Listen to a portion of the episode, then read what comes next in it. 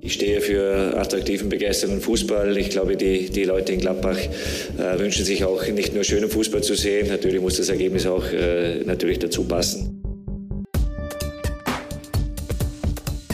Triumphe, Höhepunkte, auch bittere Niederlagen, Kuriositäten wie den Pfostenbruch. Man glaubt es kaum, aber es hat 24 Jahre gedauert, bis Borussia Mönchengladbach wieder ein Punktspiel gegen den VfL Bochum gewinnt. Und gestern war der Tag. Der 31. Oktober 2021 ist ein sehr wichtiger. Nach dem 5-0 gegen die Bayern nehmen wir den Schwung zumindest in den ersten 45 Minuten mit und retten am Ende das 2-1 über die Zeit gegen den VfL. Borussia also in der Tabelle jetzt wieder back on track, wie man neudeutsch sagen kann. Hier im Pfostenbruch, wir sind auch back on track. Ich bin Kevin. Grüße Boris. Hi. Hi Kevin, ich sage nur eins, vor Köln. So sieht es nämlich aus und ich denke mal, das freut Fabian ganz genauso. Vor allen Dingen, weil die Kölner ja dürften sogar seit dem ersten Spieltag vor uns gewesen sein. Ja, äh, freut mich natürlich auch ganz besonders und äh, hat mich auch natürlich riesig gefreut, gestern mal wieder im Borussia Park gewesen zu sein. Äh, hervorragend. Äh, nach über zwei Jahren jetzt mittlerweile. Es wurde absolut mal wieder Zeit. Und äh, ja, ich würde sagen, die Mannschaft hat auf uns gehört. Wir haben den dreckigen Arbeitssieg äh, gefordert und es gab den dreckigen Arbeitssieg. Ähm, können gerne so weitermachen. Aber jetzt erzähl kurz, wie war es denn für dich das Experience? Für mich, das, ähm, ich, fand's, ich fand gestern unglaublich, also ich fand gestern wirklich gute Stimmung. Ähm, muss ich tatsächlich sagen, ähm, von Borussia ähm, ist es ja schon, schon unglaublich, dass äh, die gesamte Halbzeit durchgesungen wird. Ähm, das ist ja was, was man bei Borussia jetzt auch nicht alltäglich erlebt. Ähm, ich fand gestern die Stimmung wirklich, ähm, wirklich richtig gut. Ähm, muss auch sagen, es gab immer wieder Situationen, wo das ganze Stadion mitgemacht hat. Das ist natürlich nicht dauerhaft der Fall und ich glaube, das ist auch einfach utopisch, sowas zu fordern. Aber ich fand in, in Summe ähm, hat mir die Stimmung gestern richtig gut gefallen. Die Bochumer natürlich auch gute Stimmung gemacht. Die Bochumer, finde ich generell, haben einfach ein gutes Lied gut. Ähm, das finde ich immer wieder schön, äh, den Bochumern zuzuhören. Ähm, natürlich gegen Borussia etwas weniger, aber ähm, an sich ähm, auch Bochum eigentlich ein ganz ganz, ähm, ja, Verein, mit dem man auf jeden Fall auskommen kann. Ähm, und an sich fand ich, war gestern einfach ein gelungener Fußballtag. Kevin, du warst auf der anderen Seite des Stadions. Ich war, ich war auf der Südtribüne gestern. Das dritte Mal in meinem Leben, dass ich auf der Südtribüne war. Ähm, die ersten beiden Male waren weniger erfolgreich. Das letzte Mal auf der Südtribüne habe ich ein 0 zu 4 gegen den Wolfsberger AC gesehen. Oh Gott, aber dann hast du dich jetzt ja zurückqualifiziert für einen Platz auf der Süd, wenn auf der Nord nichts mehr geht. Genau, ich wollte gerade sagen, ich bin, ich bin aber auch nicht traurig drum, wenn es nächstes Mal wieder nächstes Mal wieder die andere Seite des Stadions wird. Ja, ich habe äh, mit meiner äh, mit der Tageskarte meinen eigentlichen Dauerkartenplatz. Ja, den, den Platz habe ich quasi eingenommen, Block 14, Unterrang Stehplatz. Und ich äh, finde jetzt erstmal deine Ausführungen mega spannend, weil das ist ja dann immer noch ein ganz anderer Blick auf, auf die Dinge, auf die Stimmung. Ich muss sagen, also man kann es echt nicht vergleichen mit dem ersten Spieltag gegen Bayern. Also ich war jetzt das zweite Mal seit Corona im Borussia Park. Und erster Spieltag gegen Bayern hast du halt gemerkt, mit deutlich weniger Zuschauern, ähm, eine unglaublich geile Stimmung, weil alle, auch große Teile sogar der, ja, wenn es dann so übergeht, ähm, aus der Kurve in die Haupttribüne dann wirklich bei vielen Dingen mitgemacht haben. Muss aber auch sagen, es war gestern bei mehr äh, Liedern wirklich flächendeckend Stimmung. Und das hat mir gut gefallen. Also das ist schon mit der Vor-Corona-Zeit, wo vielleicht dann für viele das auch dann zu einem normalen, zu, zu, zu Normalität geworden ist, nicht zu vergleichen. Fand es jetzt aber auch, äh, muss man ehrlich sagen, zwei Klassen schlechter als jetzt äh, gegen Bayern. Und es wird wahrscheinlich auch im Pokal gegen die Bayern dann nochmal zwei Klassen besser gewesen sein, weil einfach natürlich das Spiel dann auch dann noch ein bisschen mehr hergegeben hat. Aber alles in allem, ähm, vor allen Dingen war, war der Ale Ale Song wirklich richtig gut und vor allen Dingen schafft es der endlich mal wieder raus aus Block 16 in Block 15, in Block 14, in 17 und 18 hinein. Und vor allem, vor allem ins ganze Stadion. Ja, sofort die Südtribüne auch mit eingestiegen. Das war, ähm, das war schon stark und das gibt es sehr selten. Ähm, bei wenigen neuen Liedern von Borussia, also dass die ähm, Übernahmerate dieses Liedes, äh, dieses Liedes wirklich im ganzen Stadion äh, so gut gegeben ist. Das ist, das ist schon stark, ist auch einfach ein gutes Lied. Ähm, kann man kann man glücklich sein, dass man, äh, ja, dass es da jetzt die Borussia-Version seit ja mittlerweile auch schon wieder ziemlich lange, seit bald, äh, bald zwei Jahren, glaube ich, äh, gibt. Ähm, sehr, sehr gut war ja dann auch völlig zu Recht äh, angestimmt worden, kurz vor der Halbzeit äh, der, äh, der Ultra-Block, also Block 16 hat sogar noch durch die Halbzeit weitergetragen. Also ähm, Stimmung äh, passt auch zu dem Zeitpunkt einfach zum Spielverlauf, weil wir ja wirklich eine famose erste Halbzeit gespielt haben. Also das wird mir auch in der Nachberichterstattung fast ein bisschen zu, zu äh, klein geredet teilweise. Also ich fand, das war eine richtig starke erste Halbzeit, weil wir jetzt endlich mal viel tiefer hatten gegen einen Gegner, der uns die eigentlich naturgemäß so nicht erlauben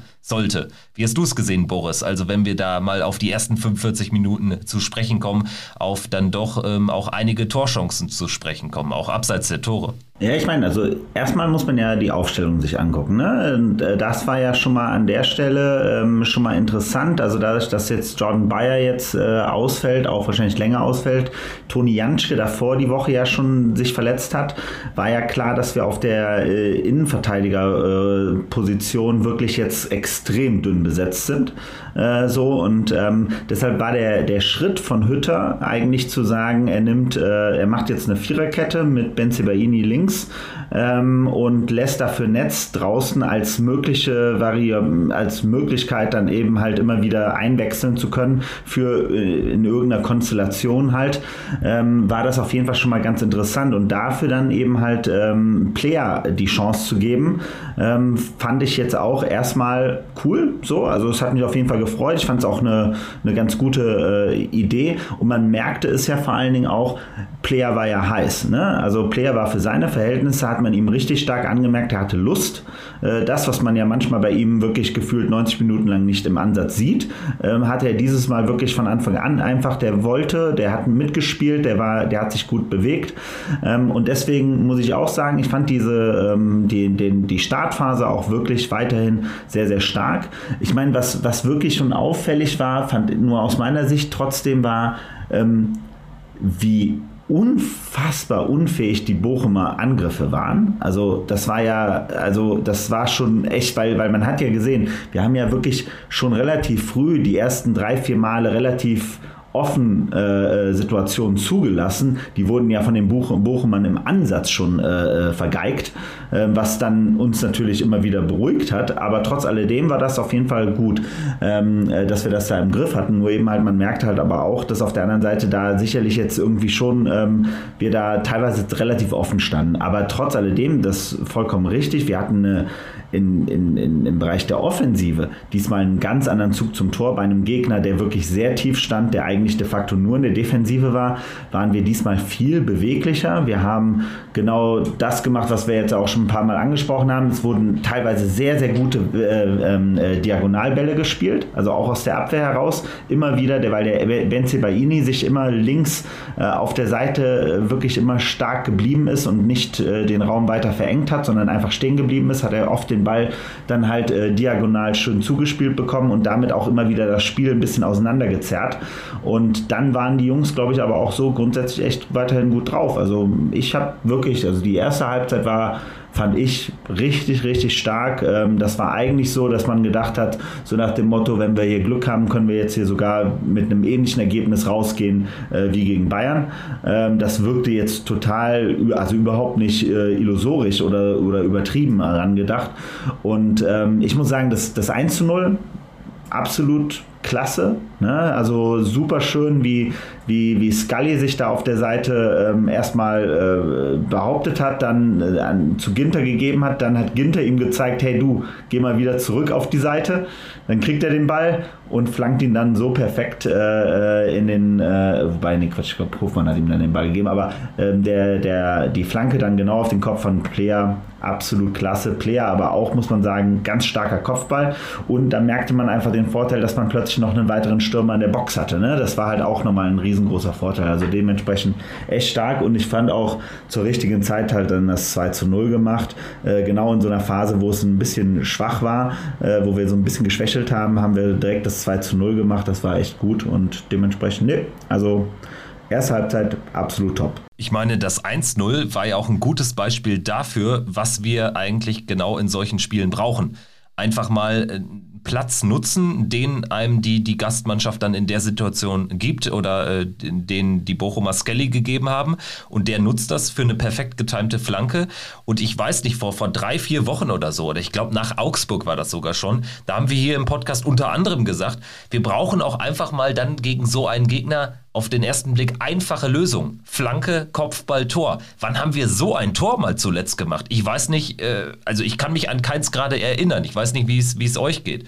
Also das, das äh, beschreibt eigentlich ganz gut, was auch gut lief, dass wir dann einfach relativ einfach zu Toren gekommen sind, ohne da jetzt irgendwie übertrieben viel Glück zu haben in der einen oder anderen Situation oder irgendwie ähm, so, so ein 2 zu 0 wie gegen die Bayern zu machen, wo es dann irgendwie einfach ein Weltklasse oder mehrere Weltklasse-Momente brauchte. Die braucht es in den Situationen eigentlich nicht. Das war dann einfach ähm, jeweils äh, ja eine, eine, eine, relativ simpel herausgespielte gute Torchance, die dann aber auch verwertet werden, wurden. Das hat, ja, das hat uns ja gefehlt. Das haben wir ja auch besprochen hier im Podcast. Ähm, genau solche Situationen. Ich fand jetzt gestern zum Beispiel ganz ganz gut. Ähm, klar, wir ihr habt es ja gerade auch schon gesagt, äh, Bochum stand natürlich etwas tiefer als die Bayern. Wobei, ich habe auch gedacht, die Bochumer tun uns eigentlich den Gefallen und spielen auch schon ein bisschen mit. Also ich hatte schon auch das Gefühl, dass die Bochumer sich jetzt nicht nur aufs Verteidigen beschränkt haben und schon auch immer wieder so ein bisschen den Weg in die Offensive gesucht haben und dadurch, ähm, dadurch ähm, auch ein paar Räume geöffnet haben. Und ähm, ja, klar, am Ende, am Ende waren auch einige in Ansätzen gefährliche Situationen für Bochum dabei, aber ähm, da hatte man einfach dann am Ende, ja, man kam nicht so ganz mit der Schnelligkeit von Gerrit Holtmann oder Hasano äh, mit hinten. Ähm, aber das größte Problem bei Bochum ist dann auch einfach, dass gerade ein Gerrit Holtmann außer Schnelligkeit halt auch nicht, so, nicht allzu viel auf Lager hat.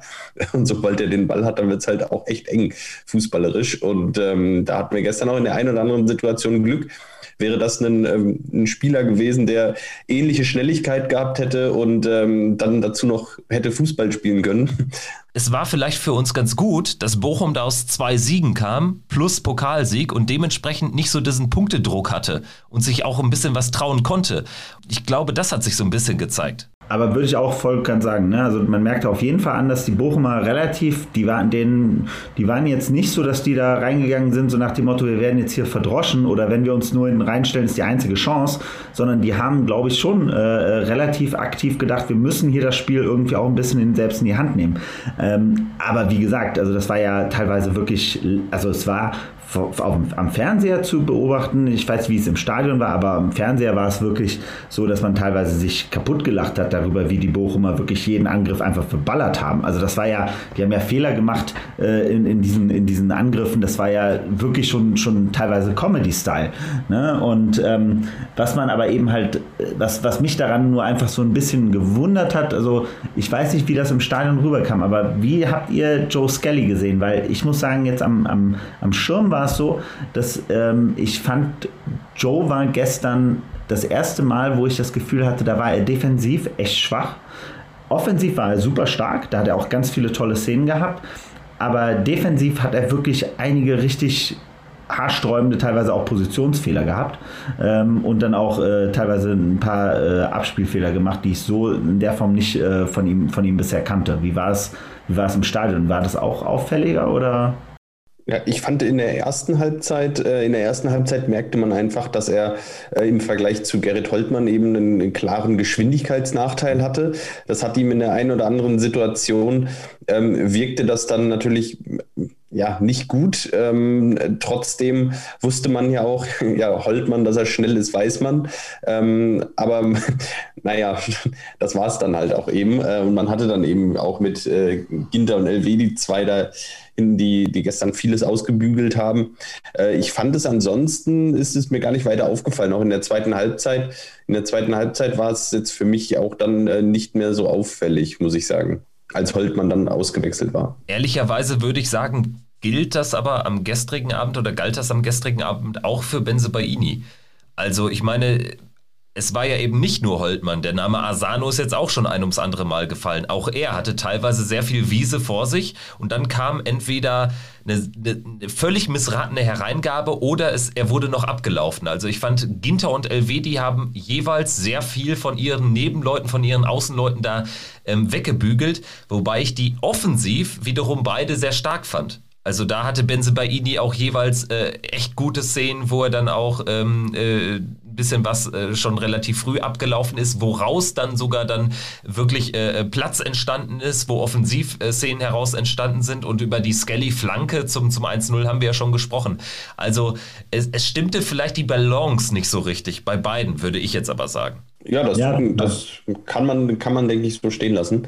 Ähm, ja, damit war, ja, war die erste Halbzeit dann, dann natürlich auch irgendwie ähm, abgehakt. Ich hatte ein super Gefühl nach der ersten Halbzeit. Ich hatte auch auf jeden Fall das Gefühl, so, ja gut, die drei Punkte, die lassen wir uns jetzt auf, jeden, auf gar keinen Fall mehr nehmen. Und ähm, auch im weiteren Spielverlauf, ähm, gerade so in der Zeit dann vom Halbzeitbeginn bis zur, bis zur 70., 75. Minute, da ist ja hinten auch fast gar nichts angebrannt. Also da muss man ja auch sagen, da, da, da hatte man vorne noch die ein oder andere Chance. Hinten hatte Bochum auch im Ansatz ein paar, paar Dinger. Ähm, aber in der 70. Minute habe ich gedacht, ja gut, da passiert heute nichts mehr. Aber eine Sache noch, ne? Also es war ja schon sehr auffällig und das fand ich halt wirklich auch, das, das war ja das, was mir auch irgendwie in der Halbzeit so viel Sicherheit gegeben hat, was ja auch gegen Bayern so gut funktioniert hat, war dieses ständige dranbleiben und weitermachen wollen. Also gar nicht so wie wir es leider ja auch in der Rose-Zeit und noch schlimmer früher in der Hacking-Zeit ja immer kannten. Wir schießen das 1 zu 0 und dann fangen wir an, plötzlich total absurdes destruktives Geplänkel äh, zu spielen und laden den Gegner quasi ein, wieder an Chancen zu kommen. Nee, wir haben hier weiter aufs Tor geschossen. Also wir haben weiter nach vorne gespielt. Wir haben gesagt, jetzt haben wir es 2 zu 0. Wenn die es 2-1 machen, mh, hm, lass lieber jetzt mal das 3-0 machen, weil dann machen die vielleicht mal ein Tor rein, aber dann haben wir, sind wir weiterhin sicher drin. Sondern also das fand ich wirklich ähm, das gefiel mir die ganze Zeit an der Mentalität ähm, schon gegen die Bayern, wie gesagt, aber jetzt eben halt auch jetzt ganz deutlich äh, gegen, gegen Bochum, dass die einfach weiter nach vorne gespielt haben. Das war nicht dieses ewige, ähm, wir lassen uns jetzt, ach, jetzt gucken wir mal, jetzt lassen wir den Gegner erstmal wieder kommen. Also kritisch wurde es ja erst nach diesem Sonntagsfreistoß von Danny Blum. Geht. Also da würde ich immer so, weiß ich nicht so genau, ob das nur der Blum war. Es war halt, es war de facto, war aus meiner Sicht, war der, der Knacks war, waren Neuhaus und Wolf, als die äh, reinkamen und, und auch Tyram. Also, ne, also ja. da muss man ganz klar sagen. Also als diese Wechsel kamen, hatte man das Gefühl, die Staffette funktionierte nicht mehr. Also das, wo vorher selbst ein schwacher Stindel, der gestern definitiv nicht seinen guten Tag hatte, war trotzdem im Spiellauf viel entscheidender und er stand an der richtigen Stelle, um den, um den, den, den Ball prallen zu lassen oder weiterzugeben und so weiter und so fort. Und das war gestern total auffällig, weil Neuhaus war eine also das, das, war ganz schlimm, wie der da reingekommen ist sofort. Der hat nur Verwirrung gebracht. Der stand an ganz anderen Orten als, als Kone. Ähm, und äh, eben halt Tyram äh, war noch meilenweit von seiner Normalform, aber halt auch von der Position her war ja eine Umstellung äh, durch ihn im, im Spiel drin. Und das merkte man, das hat einfach nicht mehr so geklickt. Tyram konnte natürlich weniger falsch machen. Also er hat nicht viel richtig gemacht, aber ich sag mal so, da kannst du bei einer 2-0-Führung kannst du da jetzt nicht mehr viel vergurken. Aber Neuhaus natürlich hat aktiv dazu beigetragen, dass Bochum Szenen bekommen hat. Schon bei den dreien. Also ich finde schon, die drei vorne in der Konstellation war halt einfach noch keine, also Player, Tyram und Embolo durch diese neue Dreierkonstellation dann plötzlich ähm, haben in der Luft gehangen. Also die haben ab dem Moment hingen die irgendwie komischerweise, fand ich, ganz krass alle drei in der Luft. Anstatt, dass die irgendwie Teil der äh, Kombination wurden, hingen die aus meiner Sicht, wie gesagt, die hingen für mich in der Luft. Ja. Und das war halt schon ein Problem, das fand ich dann auch, wo alle anderen darunter gelitten das haben. Würde ich, gehe ich absolut mit. Und ich glaube, das ist ja das Gleiche, was wir auch gegen die Bayern schon gesehen haben. Gegen die Bayern konnte es uns egal sein, weil es 5-0 stand. Aber auch diesen, diesen Bruch im Spiel haben wir ja auch da schon gesehen, dass äh, ab der 70., 75. Minute war das mit Sicherheit nicht mehr unser bestes Spiel der Vereinsgeschichte, so wie es in den 70 Minuten davor war. Also da haben wir auch diesen Bruch, als dann diese zwei Doppelwechsel da kamen, auch ähnliches Personal ja eingewechselt worden ist. Ähm, haben wir schon gesehen, dass, dass, dass das einfach qualitativ im Moment nicht das gleiche Level ist. Und ähm, aus meiner Sicht äh, noch die viel größere Katastrophe war gestern Hannes Wolf. Es tut mir leid, aber ja, das, ähm, war. Das war das waren gestern, also der hat der hat gestern aktiv äh, diesen Sieg ähm, also ja. wirklich in allerhöchste Gefahr gebracht. Alleine diese Szene dann nach, nachdem die Bochumer schon die Chance hatten, äh, Wolf bekommt dann den Ball ähm, 20, 30 Meter vorm eigenen Tor und statt den Ball einfach nach vorne zu dreschen in der Nachspielzeit äh, und irgendwie zu hoffen, dass Tyram da hinterher geht oder den Ball irgendwie bekommt, äh, lässt er sich da auf ein 1 gegen 1 ein, verliert den Ball. Also wo, ich, wo man sich echt fragt, äh, das kann doch jetzt nicht dein Ernst sein. Ähm, und äh, ja, aus meiner Sicht ähm, ja, hat sich gestern leider mal wieder überhaupt nicht für weitere Einsätze empfohlen. Und ähm, selbst in so einem Spiel, wo man denkt, 2-0 Führung, ähm, das werden wir jetzt schon nach Hause schaukeln. Ja, hat die Einwechslung von Hannes Wolf unter anderem diesen Sieg eben gefährdet. Das muss man einfach mal so sagen. Das tut mir sehr leid für Hannes Wolf, aber das war gestern äh, wirklich nichts. Ich finde nur, Tikus Thuram ein bisschen zu Unrecht jetzt in einer Riege mit Wolf und Neuhaus. Also mir geht es bei, bei Tykus geht's mir nur darum, um das Taktische. Und das war das Interessante, fand ich daran. Weil der ist einfach noch nicht, der ist, dem merkt man einfach noch an, der ist noch lange nicht wieder bei seinen 100 Prozent. Neuhaus äh, und ein Wolf sind verletzungsfrei äh, jetzt seit Monaten. Die können sich nicht von nichts verstecken sozusagen. Ein Tyram gar keine Frage. Aber was ich nur bei Tyram eben halt ganz klar gesehen habe, war plötzlich, du hattest diese Dreierkette Kette vorne und mir ging es nur um diese Lücke zwischen denen. Die war einfach zu groß. Da sind die nicht mehr durchgekommen. Die haben teilweise ja auch wirklich dann vorne gestanden und das war eben halt nicht mehr das, was wir eigentlich zu der Zeit gebraucht haben. Zu der Zeit bräuch, hätten wir eher aus meiner Sicht eben halt, wie du es gerade sagst, einen Hermann gebraucht oder wen auch immer, der auch mit hinten drin steht, dem man, mit dem man auch sich dann wiederum aus einer engen, offensiv pressenden äh, Gegnermannschaft wieder rauskombinieren konnte. Da waren die drei, hingen einfach aus meiner Sicht ganz klar zu weit in der Luft. Ähm, und auch so ein, so ein Embolo ähm, war, war ja dann da nicht mehr so präsent äh, und, und hat dann wenigstens, weil normalerweise brauchst du eben halt das, was der, der Tyram hat das ja an einer Stelle gemacht, aber ähm, was die drei ja an so einer Stelle richtig stark machen müssen, ist einfach Fouls ziehen. Ne? Einfach Zeit gewinnen, wieder Ruhe reinbringen, ne? indem man einen, so ein Embolo ist ja perfekt da drin, einfach einen Foul zu ziehen, Tyram perfekt da drin, einen Foul zu ziehen. Haben sie gestern überhaupt nicht mehr gemacht dann in der zweiten Halbzeit, weil sie gar nicht mehr an den Punkt kamen, weil der Ball gar nicht mehr so weit nach vorne kam, weil wir ja echt nur noch in dieser Drucksituation waren und weil natürlich in der Mitte ein Neuhaus und ein Wolf uns jeglichen Spielfluss kaputt gemacht haben, äh, weil sie einfach nicht in der Lage waren, den Ball sauber wieder in irgendeiner Staffette nach vorne zu bringen oder überhaupt Ruhe reinzubringen. Ich meine, positiv war zumindest, nach dem 2-1 hatten wir drei ruhige Minuten, weil wir vier oder fünf Ecken in Folge kreiert haben. Da würde ich hervorheben, positiv Jonas Hofmann. Der hatte gute Laufwege. Da, äh, es, es war ja wirklich jedes Mal die gleiche Situation. Hofmann dann ähm, von, dem, von dem Eckengeber ähm, letztlich ähm, auf die Grundlinie geschickt worden und dann hat er immer versucht, den Ball reinzubringen er kam dann meistens nicht durch, aber es wurde eine Ecke raus. Und das hat uns ja in der Phase drei Minuten schon mal gebracht. Negativ ist natürlich, dass uns aber seit, ich würde fast sagen, seit Monaten bei einer Eintore-Führung immer noch der Arsch auf Grundeis gehen muss, weil wir eigentlich alle wissen, ob im Stadion, am Fernseher oder an der Trainerbank, meinetwegen, dass da noch mindestens eine haarige Situation kommt. Und die kam ja dann auch, 93. Ne? Sommer muss das Ding natürlich, also da musste uns Sommer nochmal den Arsch retten und das kannst du am Ende keinem erklären, nach dem Spielverlauf, weil es unnötig ist. Das noch eine Sache noch kurz, es war noch diese, dieser, dieser schöne Pfostenschuss von, von Benze Baini. Das wäre es natürlich, da wäre das Spiel, das war auch genau, das war ja in dieser, in dieser Eckenphase. Genau. Das wäre ja genau das gewesen, die richtige Reaktion mit allem drum und dran. Ähm, schönes 3 zu 1 in so einer Situation, der Laden, die, die, Messe wäre gelesen gewesen. So. Aber dann da rauszukommen und sich auch noch Konter zu fangen in der Situation, das war ja dann vollkommen absurd. So war es jetzt ein bisschen anders, das ganze Spiel, vom gesamten Verlauf her, glaube ich, als wir es eigentlich prognostiziert hatten. Ich glaube, wir hatten mit so einem Arbeitssieg eher damit gerechnet, dass es vielleicht lange 0-0 stehen würde, ähm, dass man ein bisschen Geduld haben muss, dass man ähm, auch, ähm, ja, auch einfach dranbleiben muss und dann vielleicht äh, irgendwann Richtung Ende des Spiels äh, das Spiel auf seine Seite ziehen kann. So äh, war es jetzt eigentlich genau umgekehrt. Wir hatten äh, lange Zeit eigentlich gedacht, das ist eine, ist eine sichere Nummer und äh, mussten am Ende dann noch mal ein bisschen zittern. Ähm, nichtsdestotrotz Arbeitssieg. Der Arbeitssieg steht am Ende unterm Strich und ich denke, ähm, damit müssen wir jetzt einfach zufrieden sein und ich denke, damit kann man jetzt auch zufrieden sein. Oder wie seht ihr das? Ja, zumal äh, man sich die Tabelle anschauen muss wie wichtig das einfach war. Ich meine, wir sind tabellarisch zwar im ersten FC Köln an diesem äh, sensationellen äh, Verein aus der Domstadt vorbei äh, gezogen, der, da muss man ja auch mal wirklich fast den Hut vorziehen, irgendwie es auch geschafft hat, so ein Narrativ zu kreieren, als wären die unfassbar gut drauf und hätten mit Baumgart den neuen Champions League Trainer. Also das ist ja wirklich so. Also wenn du das vergleichst, dann denke ich mir nur, geil, was haben wir alles richtig gemacht in den letzten Jahren? Bei uns ist quasi schlechte Stimmung mal 10 und bei denen ist alles super yuppie da und sind trotzdem nach 10 Spieltagen jetzt ein Punkt hinter uns. Ne?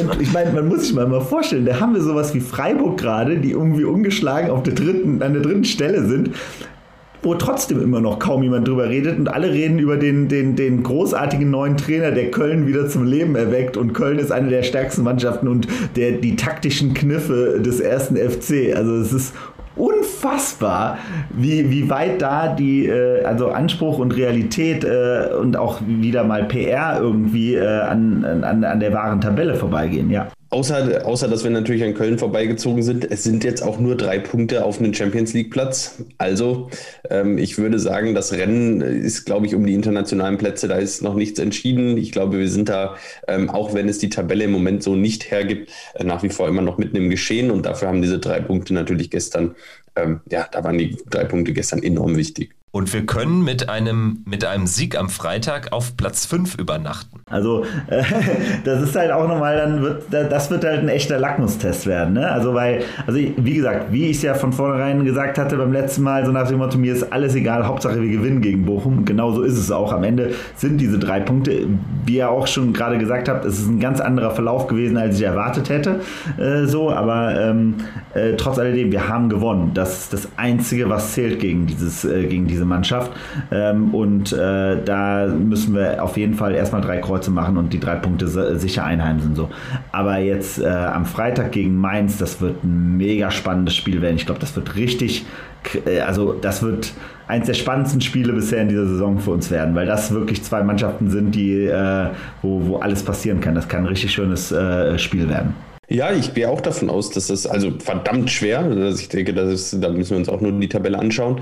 Äh, wir haben aber die Chance, an Mainz vorbeizuziehen ähm, mit einem Sieg in Mainz. Und ähm, auch das ist ja ein, ein guter Anreiz. Das ist ein enorm wichtiges Spiel. Wenn man das Spiel natürlich verliert, ähm, dann weiß man auch, Mainz ist dann schon ein paar Pünktchen weg. Ähm, und die Mainzer spielen einfach guten Fußball. Ähm, ich glaube, das wird eine, eine spannendes, ein spannendes Spiel.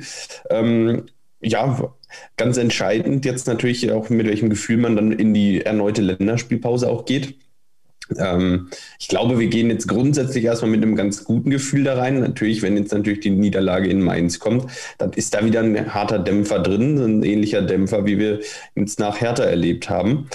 Ähm, ja, schauen wir mal. Danach kommt natürlich äh, Danach kommen natürlich zwei Spiele, in denen, in denen natürlich auch nur der Sieg zählt. Äh, zum einen zu Hause gegen Fürth. Ich glaube, da gibt es keinerlei Ausreden.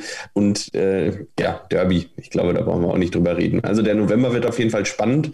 Ähm, und ähm, ja, mein Traum wäre neun Punkte November.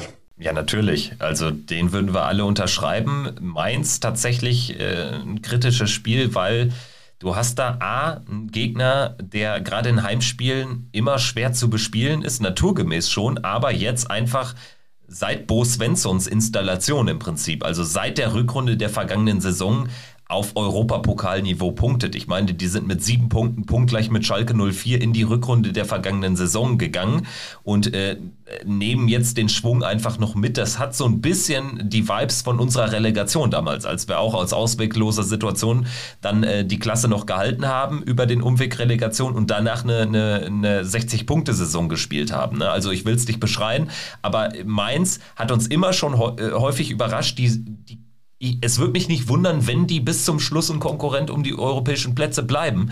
Und ich denke, das werden wir am Freitag auch schon sehen. Das wird kein Spiel, was wir irgendwie von Beginn an dominieren. Da werden wir auch leiden müssen in der Defensive. Ich glaube auch, dass Mainz in dieser Saison zumindest nicht so das Spiel ist, wo du, wo du reingehen solltest, ja, wie bei Hertha und Augsburg. Ja, hier, wir bekommen wahrscheinlich nicht viele Chancen, tun uns schwer.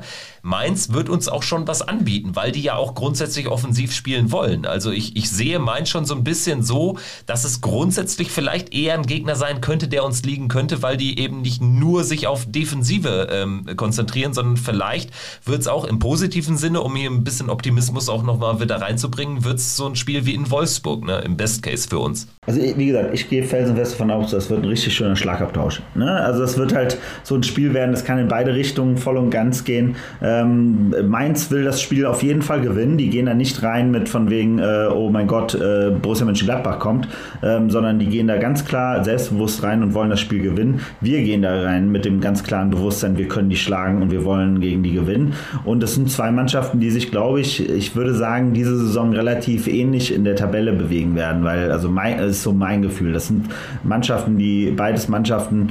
Ich, ich gehe davon aus, dass wir weiterhin eine relativ starke so eine so eine äh, Ping, äh, Ping-Pong-Saison äh, äh spielen werden, wo wir immer wieder einen Rückschlag bekommen, aber dann noch mal wieder ein paar Spiele gewinnen. Und die Frage wird halt am Ende sein, gibt es viele Mannschaften wie, wie Gladbach, die genauso sein werden. Das ist so mein Gefühl, dass diese Saison relativ, ein relativ großes undurchsichtiges Mittelfeld geben wird, ähm, wo man dann auch mal mit zwei, drei Siegen ganz schnell ganz weit oben sein kann wieder, ähm, aber wo man dann eben halt auch mit einer Niederlage sich mal wieder alles eine gute Position wieder kaputt machen kann. Ne? Ähm, und ich glaube, dass da, da wird Mainz, finde ich, so aus dem, was so wie ich sie sehe bisher auch so vom Spielerischen her, wird das echt ein tolles Spiel werden, weil die wollen gewinnen und das wird für uns halt auch wiederum Räume geben. Und wenn wir mit unserer guten Mannschaft da ankommen können und äh, Hannes Wolf auf der Ersatzbank bleibt, dann haben wir eine Chance. Nein, Quatsch. Das war jetzt vielleicht ein bisschen asozial. Das war jetzt nicht so gemeint. Entschuldigung. Alles gut, also wir dürfen hier. Also ich glaube ja immer noch daran, also das Potenzial von Hannes Wolf, da glaube ich ja weiterhin dran. Ich hatte eigentlich vor der Saison gehofft, dass das seine Saison werden wird.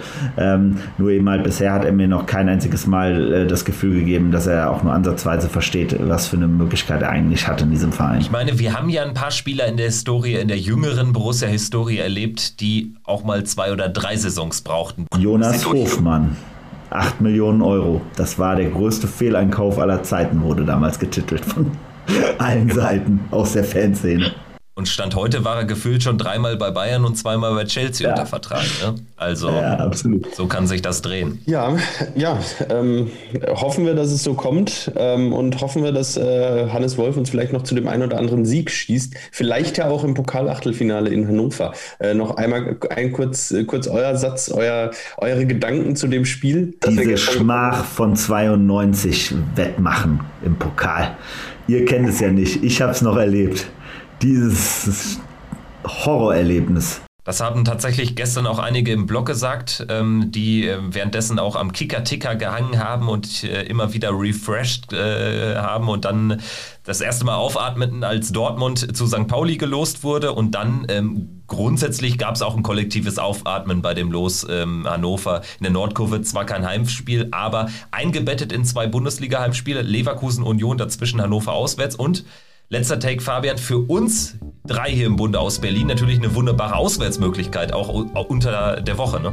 Auch unter der Woche schön nach Feierabend in den ICE gesetzt und nach Hannover. Der Januar ist quasi schon vorgeplant und ja, wir freuen uns über den Sieg gegen Bochum, melden uns dann am nächsten Wochenende schon wieder, diskutieren hoffentlich den Auswärtssieg in Mainz. Bis dahin, macht's gut.